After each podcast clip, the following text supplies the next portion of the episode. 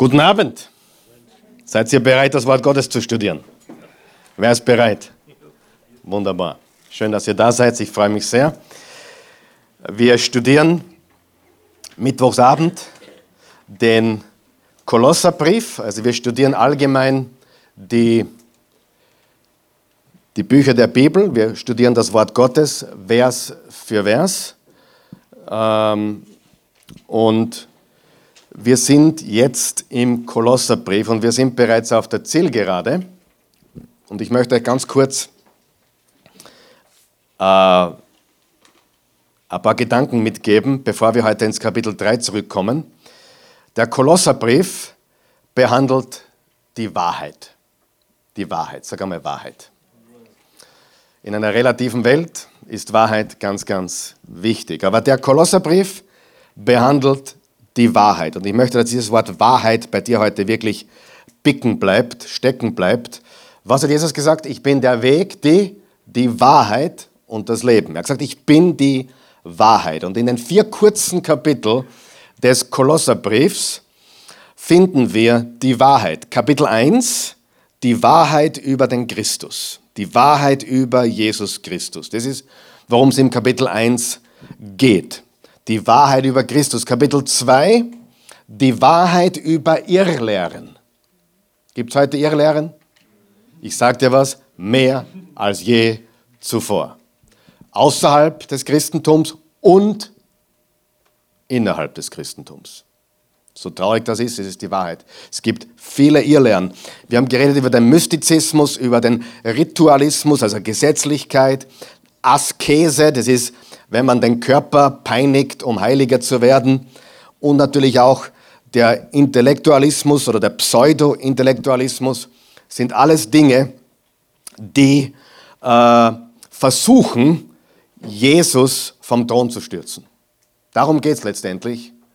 In jeder Sekte, in jeder Irrlehre ist Jesus Christus zu weniger zu machen, als was er wirklich ist. Das ist eigentlich das Ziel. Und im ganzen Kapitel 2 geht es um die Wahrheit über Irrlehren. Und Kapitel 3 und 4 geht es um die Wahrheit über den Christen und sein Leben. Und da sind wir jetzt, da haben wir letztes Mal begonnen und da wollen wir heute und nächstes Mal äh, darüber reden, die Wahrheit über den Christen und sein Leben. Also Kapitel 1, die Wahrheit über Christus, Kapitel 2, die Wahrheit über Irrlehren, Kapitel 3 und 4, die Wahrheit über den Christen und sein Leben. Und da gibt es zwei Aspekte. Ein Christ sollte leben für den Himmel, für den Himmel. Und er sollte ordentlich leben hier auf Erden. Wir leben für den Himmel und das bedeutet, wir leben ordentlich hier auf Erden. Ja? Und das ist ganz, ganz wichtig, dass wir das verstehen. Wir wollen jetzt lesen, das Kapitel 3, und wir wollen das ganze Kapitel heute lesen und unseren Überblick schaffen und dann werden wir ins Detail gehen, was in diesen Versen alles drinnen steht. Du kannst vorne mitlesen oder wenn du diese Bibelübersetzung mit hast, dann findest du den Text auch da drinnen. Ich lese einmal laut. Kolosser 3 ab Vers 1. Wollen wir laut lesen gemeinsam? Seid nicht alle so begeistert auf einmal? Wollen wir laut lesen auf einmal?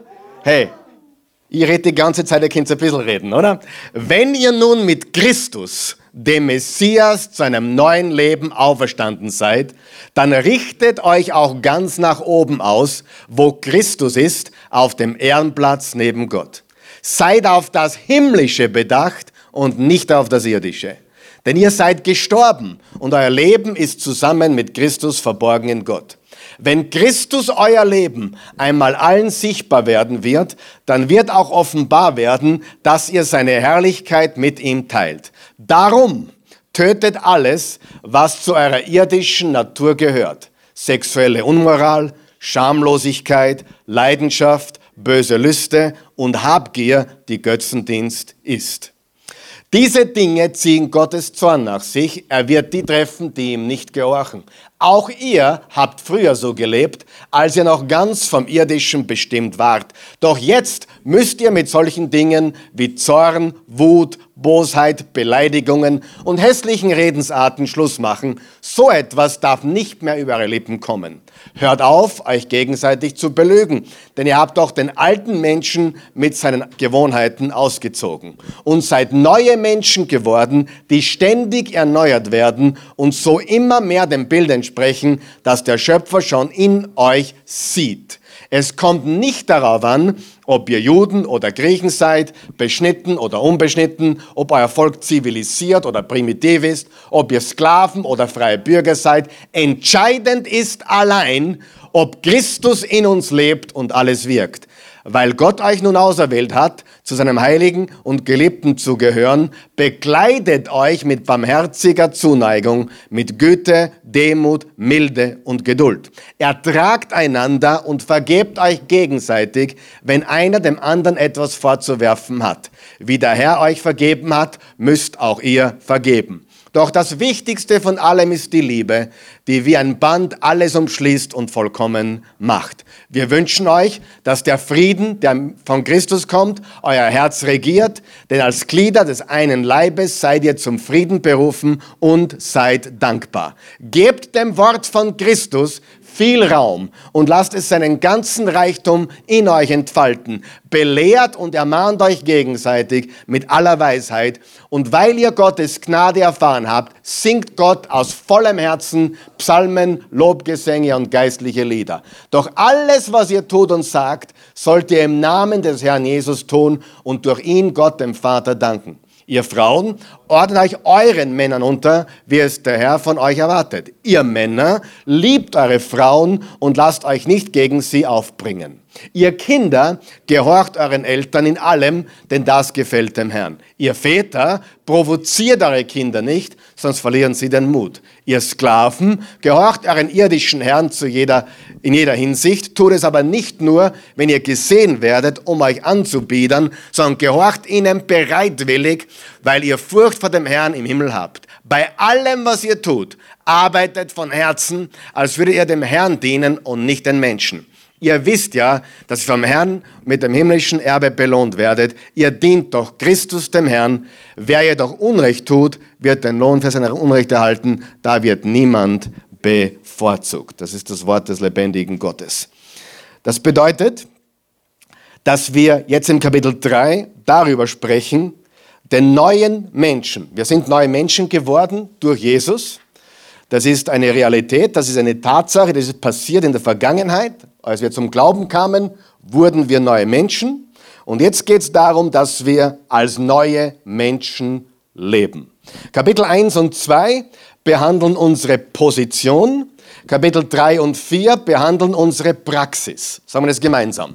Position, Praxis. Unsere Position ändert sich nicht, weil wir einen Fehler machen. Unsere Position ändert sich nicht, weil wir eine Sünde begehen. Es tut uns nur selbst sehr weh und anderen Menschen weh, aber wir wollen in der Praxis so werden wie Jesus. Wir wollen Jesus immer ähnlicher werden. Wir wollen das Geisterfüllte, das Geist Gottes erfüllte Leben leben. Ein Leben voller Liebe, Freude und Frieden. Ein Leben voller Geduld und Erbarmen und Güte. Ein Leben voller äh, Freiheit von den Werken des Fleisches. Das ist das große Ziel. Und das ist auch das, was Gott von uns erwartet, dass wir, wie im Römer 12, Vers 2 steht, unser Denken erneuert, erneuern und verwandelt werden in das Ebenbild Christi. Äh, wir haben die ersten elf Verse letztes Mal behandelt. Da geht es darum, dass wir die sexuellen Sünden ablegen müssen, dass wir die Habgier ablegen müssen, dass wir Wut und Zorn ablegen sollen. Ich habe auch gebeichtet letztes Mal, was meine größte Sünde so ist. Ja? Ich war als junger Mann ein bisschen zornig und wütend. Ich habe hab einmal mit jemandem eigentlich habe ich einen Witz gehört, der hat gesagt, ich war gestern so richtig zornig und wütig, aber eh nur eine Minute. Wer weiß, in einer Minute Zorn und Wut geschieht Hiroshima. Ja? In einer Minute Wut und Zorn werden Menschen umgebracht. Ähm, das sind einfach Dinge, die man nicht mehr rückgängig machen kann. Deswegen sagt Gott so deutlich, dass Wut und Zorn keinen Platz hat im Leben eines Jesus-Nachfolgers. Theoretisch in drei Sekunden Wut, in einer Sekunde Wut, kannst du ein Hiroshima auslösen und vernichten. Ja? Und deswegen ist es so wichtig, dass wir diese Dinge ablegen, weil das sind Dinge, die nie wieder umzudrehen sind. Vergibt uns Gott sofort? Gott sei Dank. Aber manche Dinge bleiben einfach, obwohl uns Gott schon lange vergeben hat. Das ist sehr, sehr wichtig. So, also wir wollen das neue Leben leben. Wer glaubt, dass das neue Leben besser ist wie alte? Einmal, gleich mal vorweg. Ja. Äh, das neue Leben ist weit besser wie das alte. Und wenn du einmal eine Sucht gehabt hast oder mal wirklich, oder vielleicht sogar eine Sucht noch hast, äh, wollen wir ja nicht ausschließen, dass es das unter Christen auch gibt, gibt es ganz sicher. Aber wenn du eine Sucht hast oder eine Sucht hattest, dann weißt du ganz genau, was für eine Sklaverei das ist. Und du würdest vielleicht alles geben, um davon frei zu werden. Ja? Und nur Gott kann dir helfen durch seine Gnade. Ja? Es geht also nicht darum, dass Gott uns den Spaß verderben will. Es geht darum, dass er ein Ziel für uns hat, das ist Freiheit. So, jetzt wollen wir uns ab Vers 12 anschauen, was wir heute lernen möchten. Und das Erste, was wir heute lernen möchten, sind die Charakteristika des neuen Menschen. Und die Charakteristika oder die Eigenschaften des neuen Menschen finden wir in den Versen 12 bis 14. Und die wollen wir noch einmal lesen, weil das ist jetzt, wo wir uns konzentrieren wollen, auf die Verse 12 bis 14. Da steht, weil Gott euch nun auserwählt hat zu seinem heiligen und Geliebten zu gehören, bekleidet euch mit barmherziger Zuneigung, mit Güte, Demut, Milde und Geduld, ertragt einander und vergebt euch gegenseitig. Wenn einer dem anderen etwas vorzuwerfen hat, wie der Herr euch vergeben hat, müsst auch ihr vergeben. Doch das Wichtigste von allem ist die Liebe, die wie ein Band alles umschließt und vollkommen macht. Das Erste, was wir sehen, im Vers 12, wenn du genau geschaut hast, wie werden wir genannt als Christen? Wie werden die Kolosser genannt? Aber wie werden alle Christen genannt? Wir gehören zu seinen Heiligen und Geliebten. Wir sind Heilige und Geliebte. Wir sind die Heiligen Gottes und die Geliebten Gottes. Vielleicht hörst du das heute Abend zum allerersten Mal, dass du ein Heiliger bist. Wenn du an Jesus glaubst, bist du ein Heiliger. Ja? Heilig ist nicht jemand, den die orthodoxe Kirche oder die katholische Kirche oder sonst irgendeine Kirche heilig erklärt. Heilig ist, wer an Jesus Christus glaubt. Punkt. Das ist die Definition von heilig. Ich habe die letzten Tage mir einen englischen Podcast angehört von einem vom, vom Raphaels Lieblingsbibeltheologen. Und der muss sich immer so schwer aufregen, wenn die englische Bibel übersetzt Saint. Saint. Wisst ihr, was ein Saint ist? Quasi ein Heiliger. Und er sagt, das, das, sollte eigentlich Holy One übersetzt werden. Holy One, Holy One, Holy One. Not Saint, Holy One. Da habe ich mir gedacht, lern Deutsch, weil da haben wir heilig. die Heiligen, ja. Die, die Heiligen, oder? Er, er beanstandet in der englischen Bibel das Wort Saint und pocht darauf, die sollen das gefälligst übersetzen, wie es gehört, nämlich als the Holy Ones. Die Heiligen. Okay, also haben wir gedacht, schau, du kannst zwar Griechisch und Hebräisch, aber ich kann Deutsch. Ja? Das, das war meine, mein erster Gedanke. Und, aber so ist es. Christen sind heilig. Nicht, weil sie keine Fehler machen, sondern weil durch Jesu Christi Tod am Kreuz und sein Blut wir reingewaschen sind von aller Schuld und deswegen sind wir heilig gesprochen. Amen.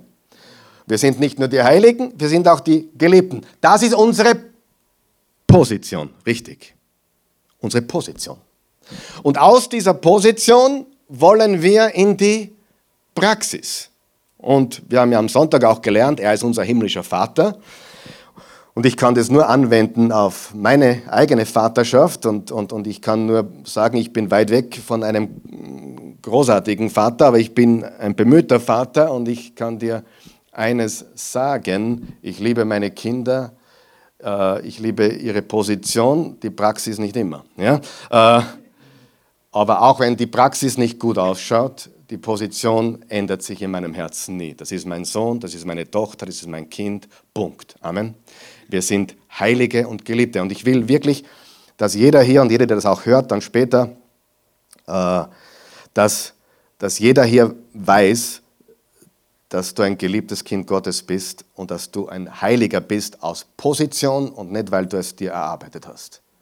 Es ist tragisch, wenn Menschen versuchen, durch eigene Werke vor Gott gerecht zu werden. Das ist etwas ganz, ganz fürchterliches in Wirklichkeit, weil der Mensch immer versagen wird und, und er wird immer, immer das Gefühl haben, ich reiche nicht aus. Und Gott will, dass du weißt, ich liebe dich, wie du bist. Und du bist heilig gesprochen in dem Moment, wo du sagst, Jesus, nicht mehr ich, sondern du. Nicht, was ich tue, was du getan hast. Das ist es. Amen. Gut. Äh, jetzt ist die große Frage, nachdem wir eben Heilige sind, sag einmal sind, sind und Geliebte sind, wie sieht das Leben eines Jesus-Nachfolgers aus? Man könnte auch sagen, wie sieht das Leben eines geisterfüllten Menschen aus? Weil der Heilige Geist ist der Geist der Wahrheit, der Geist der Liebe, der Geist Jesu. Und der Heilige Geist hat ein Ziel. Wer von euch weiß, was das höchste Ziel des Heiligen Geistes ist? Uns in die Wahrheit zu führen und uns immer Jesus ähnlicher machen. Und jeder, der was anderes behauptet, sagt nicht die Wahrheit. Das ist das höchste Ziel, das Gott für uns hat, dass wir Jesus immer ähnlicher werden. Schauen wir uns an, wer hat da noch ein bisschen einen Weg dorthin? Darf ich fragen? Galater 5, doch die Frucht, die der Geist wachsen lässt, der Geist Gottes natürlich, nicht mein eigener Geist, sondern die Frucht, die der Geist Gottes oder mein neuer Geist oder der, der Geist, wo Gottes Geist auch wohnt, wachsen lässt, ist, sagen wir es gemeinsam, Liebe, Freude, Frieden, Geduld, Freundlichkeit, Güte, Treue, Sanftmut, Selbstbeherrschung. Dagegen hat das Gesetz nichts einzuwenden. Wenn du jemanden beurteilen willst, wir verurteilen tun wir nicht, aber wir, wir dürfen jemanden beurteilen. Darf man jemanden beurteilen? Absolut. An den Früchten werdet ihr sie erkennen. Hey, das richtet nicht, damit ihr nicht gerichtet werdet, wurde lange falsch verstanden. Im nächsten Vers steht, zieh zuerst den Splitter aus deinem Auge, dann kannst du besser sehen, damit dem anderen helfen kannst. Ja? Und es ist sehr wichtig, dass wir sehen, ihr, ihr könnt mich gerne beurteilen. Und da werdet ihr ein paar Schwächen finden, ganz sicher. Aber äh, wie schaut dein Lebenswandel aus?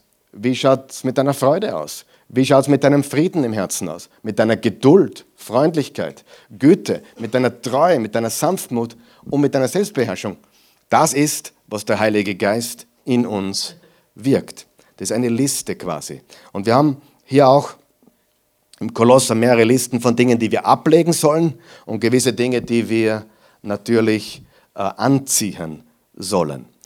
Und lasst uns auf das Richtige schauen. Wenn wir jemanden beurteilen, lasst uns nicht auf seine Gaben schauen. Wie ich predige, ist uninteressant in Wirklichkeit. Wisst ihr das? Wie ich lebe, ist interessant.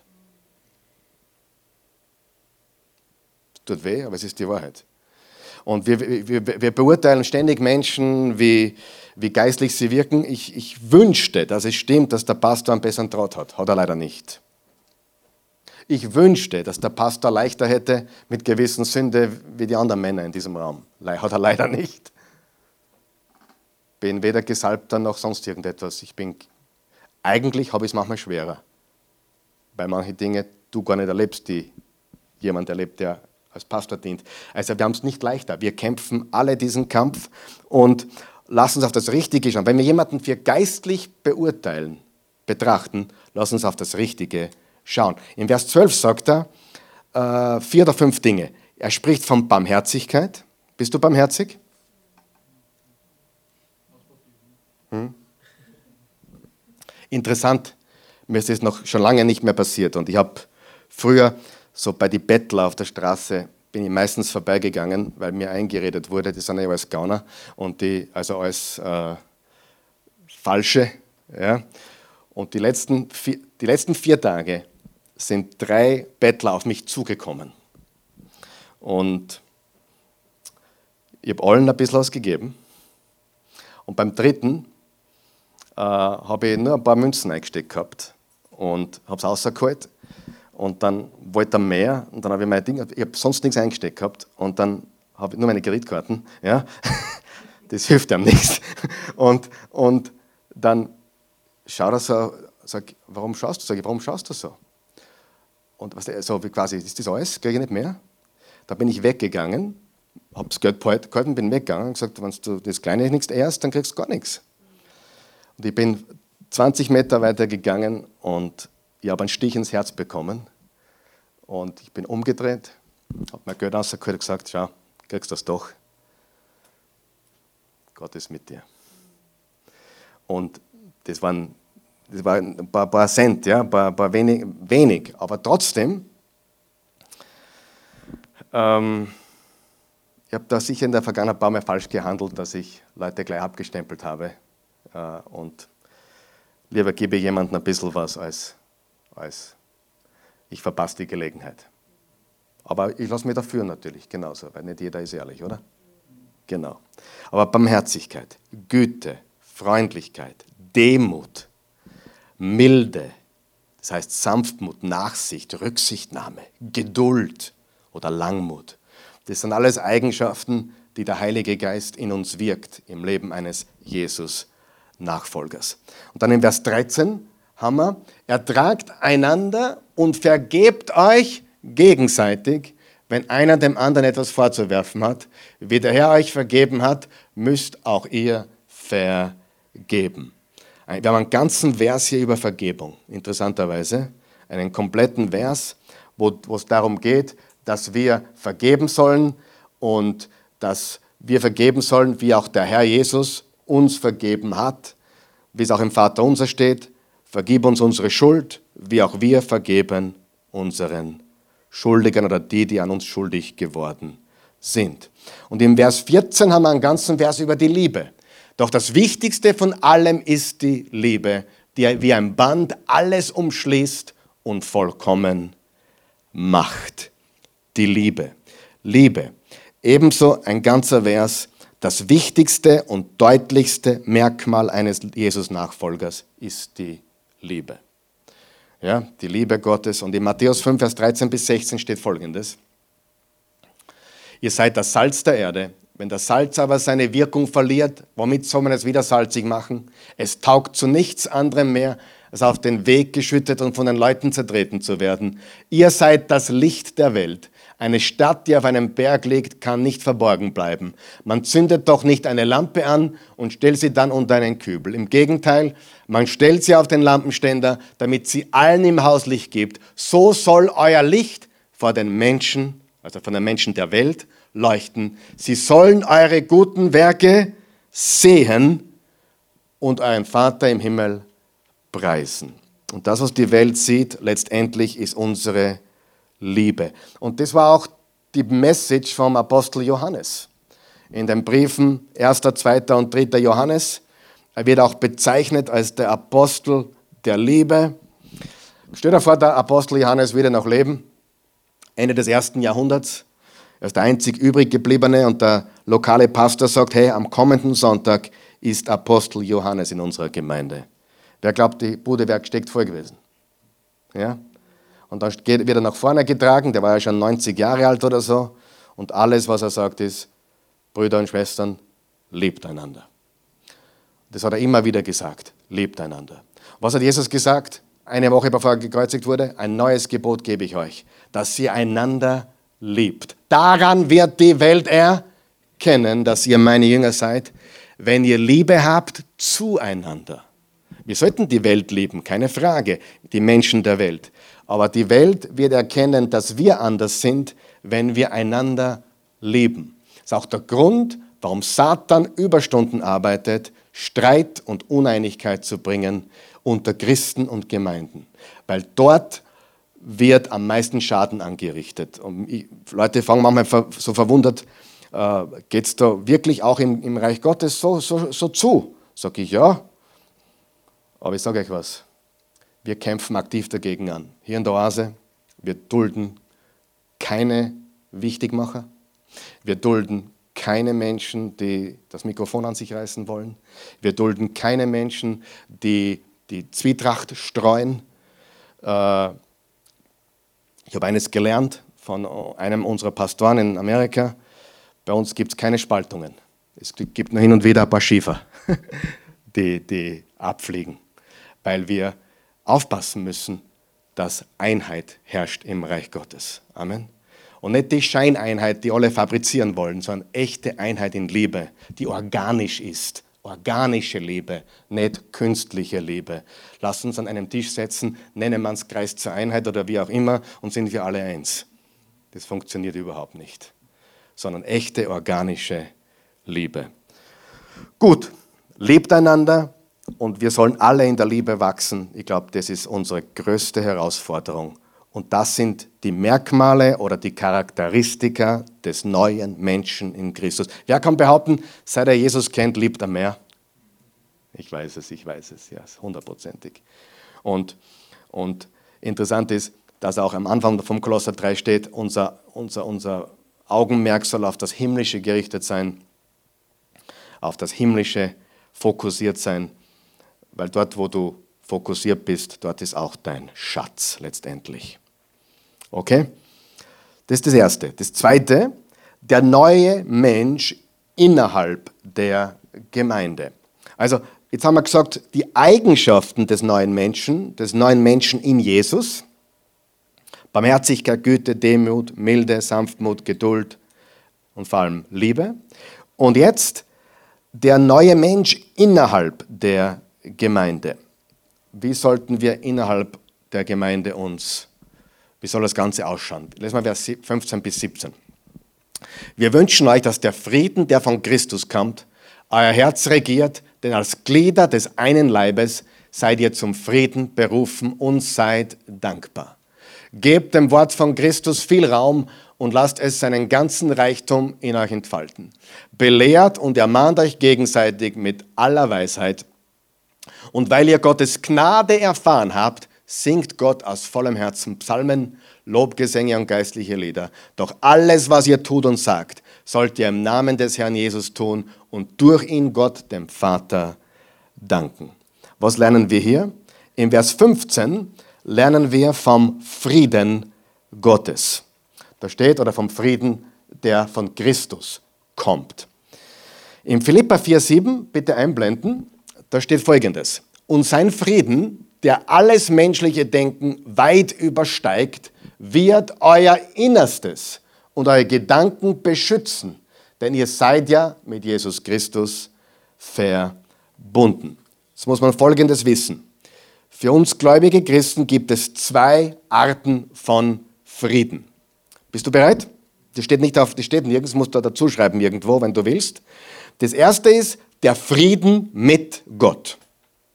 Der Frieden mit Gott.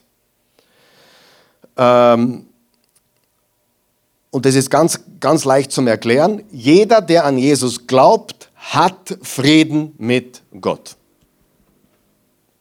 Du hast einen Frieden mit Gott gemacht. Schon mal gehört diese Aussage? Er machte seinen Frieden mit Gott. Wenn wir das lesen im 2. Korinther 5, bitte, da steht, wenn also jemand mit Christus verbunden ist, wer ist mit Christus verbunden? Jeder hier, oder? Super. Ist er eine neue Schöpfung oder ein neuer Mensch. Was er früher war, ist vergangen. Sieh doch, etwas Neues ist entstanden. Aber das alles kommt von Gott, der uns durch Christus mit sich selbst ausgesöhnt und uns aufgetragen hat, anderen mit dieser Versöhnung zu dienen. Gott war in der Person von Christus, als er durch ihn die Menschen mit sich versöhnte. Wenn ich mich mit jemandem versöhne, könnte man auch sagen, ich habe mit ihm Frieden gemacht, oder? Oder Frieden geschlossen. Das hat Jesus mit unserem Kreuz gemacht. Er hat Frieden mit Gott und den Menschen gemacht. Er rechnete ihnen ihre Verfehlungen nicht an und übergab uns die Botschaft der Versöhnung. Was ist unsere Botschaft? Wenn wir Evangelisten sind, wenn wir Menschen von Jesus erzählen Unsere Botschaft ist, Gott ist nicht böse auf dich, Gott hat sich mit dir versöhnt, nimm dieses Versöhnungsangebot an. So sind wir nun Botschafter für Christus und es ist Gott, der durch uns mahnt, wir bitten im Auftrag von Christus, nehmt die Versöhnung an, die Gott euch anbietet. Quasi nehmt die ausgestreckte Hand Gottes, den Frieden, den er dir anbietet, nimm ihn an. Er hat den, der ohne Sünde war, für uns zur Sünde gemacht damit wir durch ihn zu der Gerechtigkeit kommen, mit der wir vor Gott bestehen können. In diesem Frieden, den Gott uns schenkt, können wir vor ihm bestehen. Du glaubst an Jesus, ja? Du hast Frieden mit Gott. Punkt. Wie du dich fühlst, ist irrelevant. Du fühlst dich schuldig, du fühlst dich schlecht, anderes Problem. Du bist nicht schuldig und du bist nicht äh, ungerecht. Du bist die Gerechtigkeit Gottes in Christus. Du bist geliebt. Wie du dich fühlst, ist ein anderes Thema, ist ein anderes Problem. Die Realität ist, in Jesus bist du ein neuer Mensch, vollkommen versöhnt mit Gott und du hast Frieden mit Gott. Punkt. Ja? So, das ist das eine, der Frieden mit Gott. Aber jetzt im Philippa 4, Vers 7 gehen wir nochmal zurück, Raphael. Da sieht man was anderes. Und sein Frieden, der alles menschliche Denken übersteigt, wird euer Innerstes und eure Gedanken beschützen, denn ihr seid ja mit Jesus Christus verbunden. Der, Friede, der Friede Gottes der, oder Gottes Frieden, da geht es darum, diesen Frieden täglich zu erleben. Kann man Frieden haben und Frieden nicht spüren? Ja, natürlich. Viele Christen, ja, viele Christen. Ein Christ ist nicht vor den Anfechtungen der Finsternis gefeit. Ich meine, ich kann das jetzt am Mittwochabend sagen. Gestern oder heute hat sich ein 30-jähriger Pastor, Co-Pastor einer großen Kirche in Kalifornien das Leben genommen. Und sein, sein letzter Post, bevor, bevor er gestorben ist, war, äh, ich liebe Jesus, aber das schützt mich nicht vor Suizidgedanken. Also, obwohl ich Jesus liebe, habe ich trotzdem Suizidgedanken. Das ist kein Einzelfall. Wir hören das ständig. Das heißt, das ist ein, andere, das ist ein anderes Kaliber. Du hast Frieden mit Gott, Punkt. Das gehört dir, das bist du, das hast du, Punkt. Gottes Frieden erleben, ist ein anderes Kaliber. Ich weiß, dass es mentale Krankheiten gibt oder, oder psychische Krankheiten gibt. Ähm, das ist mir bewusst. Das ist etwas, wo Gott genauso heilen muss oder, oder, und auch kann. Äh, aber das sind Kaliber. Aber viele Christen, ein Großteil der Christen, lebt ohne Frieden aufgrund von Ungehorsam zum Beispiel. Das hat nichts mit einer Krankheit zu tun. Ganz einfach knausrig oder nicht vergeben oder die Frau schlecht behandeln oder was auch immer, oder den Mann schlecht behandeln. Und wenn wir nicht gehorsam sind, wenn wir in Rebellion sind, dann wird der Friede Gottes fehlen. Den Frieden mit Gott haben wir alle, die wir zu Jesus gehören. Gottes Frieden erleben ist eine andere Geschichte. Jeder, der glaubt, hat Frieden mit Gott. Der Friede Gottes kommt durch ein Leben im Heiligen Geist. Also der zweite Friede. Der Frieden mit Gott kommt dadurch, dass wir Jesus glauben und vertrauen und neues Leben bekommen. Der, Gott, der, der Friede Gottes kommt, indem wir durch ein geheiligtes Leben, ein Leben im Heiligen Geist, übrigens ein gehorsames Leben, ein Leben im Heiligen Geist ist ein gehorsames Leben, ein Leben in der Frucht des Geistes, so kommt der Friede Gottes in unser Leben. Warum regiert der Friede Gottes oft in Christen nicht? Schon, glaube ich, angesprochen. Kann Ungehorsam sein, kann Rebellion sein, kann eine Sünde sein, die du besiegen solltest, musst, was auch immer. Du wirst keinen Frieden haben. Gott will, dass du den Frieden auch spürst, aber dazu musst du beginnen, den alten Menschen auszuziehen und den neuen Menschen anzuziehen. Was tut man, wenn man wieder mal in eine Sünde fällt? Du stehst auf, du hast die abstauben, ziehst den alten Menschen wieder auf, aus und den neuen Menschen wieder an. Amen. Ganz einfach. Und du lässt dich nicht unterkriegen. Du, du probierst das wieder und du tust es wieder. Gut. Und sich Gott unterordnen ist, glaube ich, der ganz große Schlüssel. Ihr habt da folgendes stehen. Wenn du gewinnst, verlierst du. Wenn du aber gegen Gott verlierst, kannst du nur gewinnen. Damit meine ich folgendes. Wenn du dich ihm hingibst, sagst, okay, du hast gewonnen. du bist der Sieger. Wenn du quasi sagst, nein, ich gebe auf, hier bin ich, dann bist du der große Gewinner. Aber wenn du gewinnen musst, wenn du den Kampf gewinnen musst, dann bist du der große Verlierer. Und ich kann euch sagen, es ist nichts Schöneres auf dieser Erde, den Frieden Gottes zu erleben, Ähm, ich bin Gott sei Dank körperlich gesund und ich bin Gott sei Dank auch psychisch, also meine Familie würde mir widersprechen wahrscheinlich, aber, aber ich bin Gott sei Dank auch psychisch, äh, glaube ich, gesund. Aber äh, wenn ich an Unfrieden im Herzen verspüre, dann, dann, dann ist es meistens damit in Verbindung, dass mein Gebetsleben Gott mies ist oder dass ich ähm, ja, über jemanden schlecht geredet habe oder etc., etc., etc. Gehorsam bringt Frieden ins Herz. Gehorsam bringt. Wenn Gott sagt, hey, gib, dann gib. Wenn Gott sagt, vergib, vergib. Wenn Gott sagt, lass los, lass los.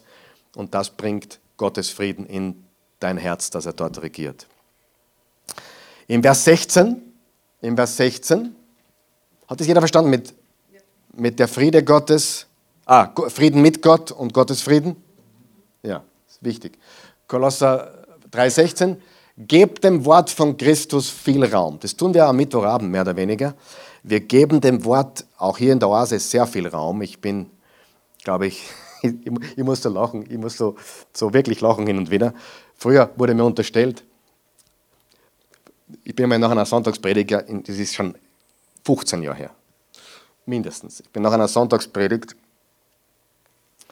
äh, ins Büro gegangen und da habe ich zwei junge, jüngere, noch jünger als ich damals, die haben so ein bisschen mitgearbeitet, habe ich bei einer, habe ich eine, bei einer Diskussion über die Predigt erwischt.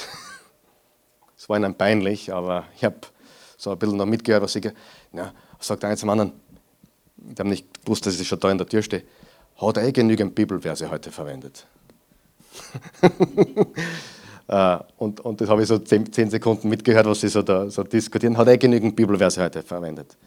Also sollte ich es damals nicht getan haben, ich glaube, heute kann mir niemand unterstellen, dass wir genügend Bibelverse verwenden. Wir lieben das Wort Gottes. Gebt dem Wort von Christus viel Raum und lasst es seinen ganzen Reichtum in euch entfalten, weil wir das Wort Gottes lieben.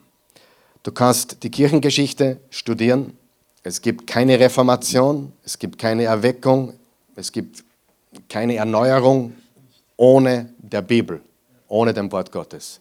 Keine einzige. Wirst du nicht finden. Studier die ganze Kirchengeschichte. Überall, wo der Heilige Geist gewirkt hat, war zuerst das Wort Gottes. Immer. Ja, Luther, Luther hat Erkenntnis gehabt über das Wort. Ich, meine, ich, ich, liebe Luther, er hat auch seine eigenen Probleme ja, gehabt, auch nachher noch. Aber äh, da war das Wort zuerst. Es gibt keine Reformation. Es gibt keine Erweckung ohne der Bibel. Punkt. Ohne dem Wort Gottes. Keine, manche sagen Reformation dazu, manche sagen Erweckung dazu, manche sagen Erneuerung dazu. Es gibt keine Bewegung des Heiligen Geistes ohne dem Wort Gottes. Das ist so sicher wie Samen im Gebet. Und dann äh, steht, dass wir uns gegenseitig ermahnen sollen mit aller Weisheit und so weiter. Und das Wort Gottes soll eben reichlich Raum haben. Äh, drei Dinge passieren dann. Weisheit kommt. Wir brauchen Weisheit. Wir lehren und wir werden gelehrt und wir beten an. Singt Gott aus vollem Herzen Psalmen, Lobgesänge und geistliche Lieder. Da wünsche ich mir manchmal, dass wir ein bisschen mehr singen, lauter singen würden, mitsingen würden. Ja. Das ist auch kulturell bedingt und auch Mentalität bedingt, das weiß ich schon in Österreich. Äh, ich war schon in Ländern, da war es noch schlimmer. Ja, je nördlicher man kommt, umso, umso, umso reservierter sind die Leute teilweise. Aber ich glaube, wir sollten lernen, auch aus vollem Herzen Psalmen, Lobgesänge und geistliche Lieder singen. Und das sollte passieren in unserer Mitte. Wir sollten Beter werden, wir sollten Anbeter werden und wir sollten das Wort Gottes reichlich in uns wohnen lassen. Halleluja. Das ist der neue Mensch innerhalb der Gemeinde. Ein Mensch voll des Wortes, ein Mensch voll des Geistes und ein Mensch mit einem Lied, einem Psalm auf ihren oder seinen Lippen. Und jetzt schauen wir uns an, der Mensch oder der neue Mensch außerhalb der Gemeinde. Ich wiederhole kurz. Der erste große Punkt war die Charakteristika des neuen Menschen, also die Eigenschaften des neuen Menschen. Äh, primär Liebe und so weiter, Barmherzigkeit und so weiter und so weiter. Zweitens, der neue Mensch innerhalb der Gemeinde. Und jetzt der neue Mensch außerhalb der Gemeinde. Und das Leben eines Jesus-Nachfolger, das wird jetzt einigen nicht schmecken, aber es ist die Wahrheit. Das Leben eines, mir schmeckt es auch nicht, das Leben eines Jesus-Nachfolgers hat positiven Einfluss auf seine Beziehungen.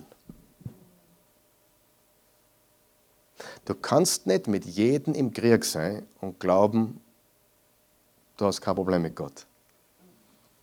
Ich, gehe sogar noch einen Schritt weiter. Nachdem wir jetzt in Jesus sind, haben wir kein Problem mit Gott mehr, richtig? Weißt du, dass du kein Problem mit Gott mehr hast? Du bist die Position, die Gerechtigkeit, der Geliebte, der Heilige. Das Problem ist nicht zwischen dir und Gott. Das Problem ist zwischen dir und anderen Menschen. Lebt einander. Vergebt einander. Das Problem und der Aufruf an uns Christen ist, bring deine Beziehungen hier in Ordnung. Vergib. Was, das ist die Message, oder? Bring deine Beziehungen in Ordnung. Das kann natürlich auch sein, dass eine Beziehung nicht in Ordnung zu bringen ist von deiner Seite. Du hast alles probiert und es funktioniert nicht mehr. Ja? Es kann auch sein, dass der oder die schon tot ist. Ja, okay, dann geh zum Friedhof. Leg einen Brief hin, sag, ich vergebe dir alles, ich bin frei, danke, du bist auch frei. Und dann gehst. Das Problem ist ja nicht mit dem, der gesündigt hat an dir, sondern mit deinem Herzen. Und Gott zu lieben ist das oberste Gebot. Was ist das nächste Gebot? Liebe deinen Nächsten wie dich selbst. Den Herrn zu lieben von ganzem Herzen, mit ganzer Kraft, mit all seinem Sein und so weiter und unseren Nächsten wie uns selbst. Und die Wahrheit ist, das, das ist nicht immer leicht, aber Gott ruft uns Beziehungen in Ordnung zu bringen. Wenn du ein Nachfolger Jesus bist, dann bring deine Beziehungen in Ordnung. Ich vergesse, was hinter mir liegt. Ja, ja. Das bedeutet nicht, hinter dir die Sinnflut. Es bedeutet, dass du Vergebung hast, dass du weißt, dass du Vergebung hast, aber unsere Beziehung in Ordnung zu bringen. Und ich kann dir ganz ehrlich sagen, ich habe mittlerweile eine Liste, die ich abarbeite. Beziehungen, die ich in Ordnung bringen will. Und da da werden wir ein bisschen arbeiten dran. Aber es gibt auch Beziehungen, sage ich da ganz ehrlich, da hat man alles probiert und da kann man auch nicht mehr. Da kann man, aber in dem Fall betet man für diesen Menschen. Jesus hat auch gesagt, betet für eure Feinde. Okay, aber es gibt keinen Grund, dass man äh, nicht alles probiert, eine Beziehung in Ordnung zu bringen, oder zumindest zu beten für den anderen Menschen. Der neue Mensch außerhalb der Gemeinde betrifft mehr oder weniger die Beziehungen und es wird drei Dinge beeinflussen. Unsere Ehen, schreibt das irgendwo dazu, unsere Ehen, unsere Familien, unsere Arbeitsplätze. Wow. Unsere Ehen, unsere Familien und unsere Arbeitsplätze. Das erste, was steht im Vers 18, wenn ich das lesen darf, da steht, ihr Frauen, es beginnt mit den Frauen, ordnet euch euren Männern unter, wie es der Herr von euch erwartet. Das war damals revolutionär. Und schau, was hier steht. Ihr Frauen ordnet euch allen Männern unter. Nein, euren Männern. Es, eigentlich müsste hier stehen, ihr Ehefrauen ordnet euch euren Ehemännern unter. Richtig? Das müsste hier stehen. Das heißt, wenn du Single bist und nicht verheiratet, dann betrifft dich das nicht. Halleluja. Gut, noch nicht. noch nicht. Noch nicht. Hat es irgendwas zu tun, dass die Frau weniger wert ist? Nein. Hat es irgendwas damit zu tun, dass der Mann seine Stimme wichtig ist in der Familie? Nein. Das hat mit Ordnung zu tun. Mit Ordnung. Es hat damit zu tun, dass der Mann der Beschützer ist der Versorger ist, das Haupt der Familie ist, dass die Frau jemanden hat, auf den sie aufschauen kann und sich an die Schulter anlehnen kann. Und ich habe noch keine einzige Frau kennengelernt, selbst die, die glauben, dass sie sich emanzipieren wollen, äh, unterm Strich sagen alle das Gleiche. Ich wünsche mir einen Mann, auf den ich aufschauen kann. Eine Frau habe ich mal gefragt, und hättest du, hättest du ein Problem mit Unterordnung, wenn Jesus dein Mann wäre? Hast du gesagt, na, dann sicher nicht. eben, eben. Die Frau sucht danach. Jede Frau sucht einen Mann, der Jesus folgt, oder?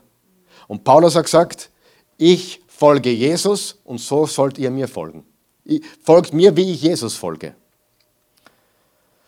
Was ist jetzt, wenn die Frau einen Mann hat, der nicht für Jesus lebt oder wenig Interesse hat an den Dingen Gottes?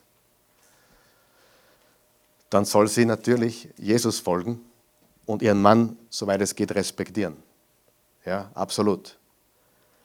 Das zweite ist, ihr Männer liebt eure Frauen und lasst euch nicht gegen sie aufbringen.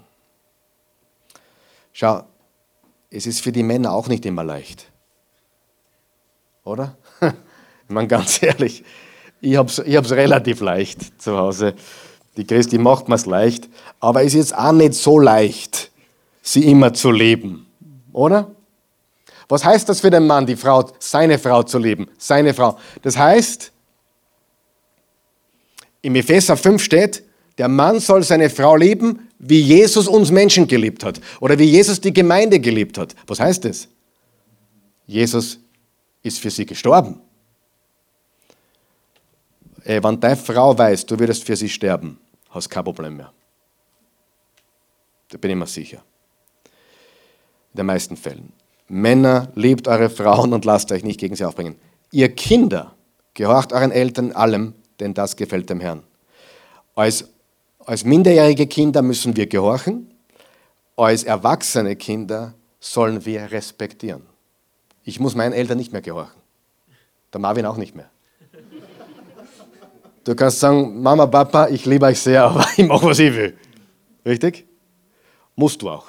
Muss ich auch. Meinen eigenen Weg gehen.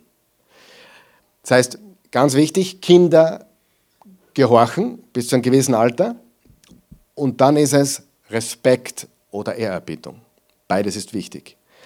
Ihr Väter provoziert eure Kinder nicht, sonst verlieren sie den Mut.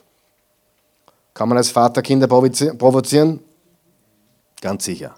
Habe ich schon getan, haben meine Eltern gemacht, mein Vater gemacht, hat dein Vater vielleicht gemacht. Die Kinder zu provozieren, meistens durch Heuchelei, nicht konstant sein, eines sagen, was anderes tun. Und ich bleibe dabei. Wenn Eltern sich leben, das, die, die, auch wenn die Kinder behaupten, das ist grauslich, sie lieben es. Sie lieben es. Ihr Sklaven, gehorcht euren irdischen Herrn in jeder Hinsicht. Damals gab es Sklaven und Freie, diese zwei Kategorien gab es. Das gibt es heute Gott sei Dank in unserem Land nicht mehr. Äh, aber das waren mehr oder weniger auch Mitarbeiter. Diese Sklaven hatten auch oft auch eine sehr gute Beziehung zu ihren Herren. Das war nicht so, wie man sich das vorstellt heute. Das war, die haben gewohnt mit denen und auch für sie gesorgt. Tut es aber nicht nur, wenn ihr gesehen werdet, um euch anzubeten, sondern gehorcht ihnen bereitwillig, weil ihr Furcht vor dem Herrn im Himmel habt. Wir tun wenn du Mitarbeiter bist, gehorchst du deinem Boss oder Chef nicht, weil er Christ ist, nicht, weil er alles richtig macht, sondern weil du den Herrn fürchtest, weil du für Gott arbeitest. Er ist dein Boss. Und in Vers 23 steht, bei allem, was ihr tut, arbeitet von Herzen, als würdet ihr dem Herrn dienen und nicht den Menschen. Die Hoffnung für alle sagt, denkt bei allem daran, dass ihr letztendlich für ihn und nicht für die Menschen arbeitet. Du kannst deinen Chef nicht ausstehen, verstehe ich. Aber du gehst heute in die Arbeit nicht, weil du es für den Chef tust, sondern du arbeitest für Jesus. Und dann ist alles gut, richtig? Und das ist die Wahrheit. Und wir müssen auch eines komplett vergessen. Jede Arbeit ist geistlich, auch die ungeistlichen Arbeiten. Manche sagen, oh, ich will einen geistlichen Beruf. Die meinen dann, dass sie, keine Ahnung, einen Gebetsdienst machen oder Predigtdienst oder, oder Seelsorgedienst. Jede Arbeit ist geistlich, wenn wir sie für Jesus machen. Putzen kann sehr geistlich sein. Ja? Sie, was macht etwas geistlich? Das Herz. Du kannst predigen, du kannst in der Gemeinde aktiv sein, aber wenn du es nicht für, aus reinem Herzen tust, dann ist es nichts Geistliches. Im Vers 24 steht, ihr wisst ja, dass ihr vom Herrn mit dem himmlischen Erbe belohnt werdet.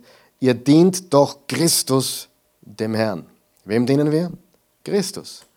Lass uns nie vergessen, bei allem, was wir tun, bei allem, wir tun es für Jesus. Vers 25. Wer jedoch Unrecht tut, wird den Lohn für sein Unrecht erhalten. Da wird niemand bevorzugt.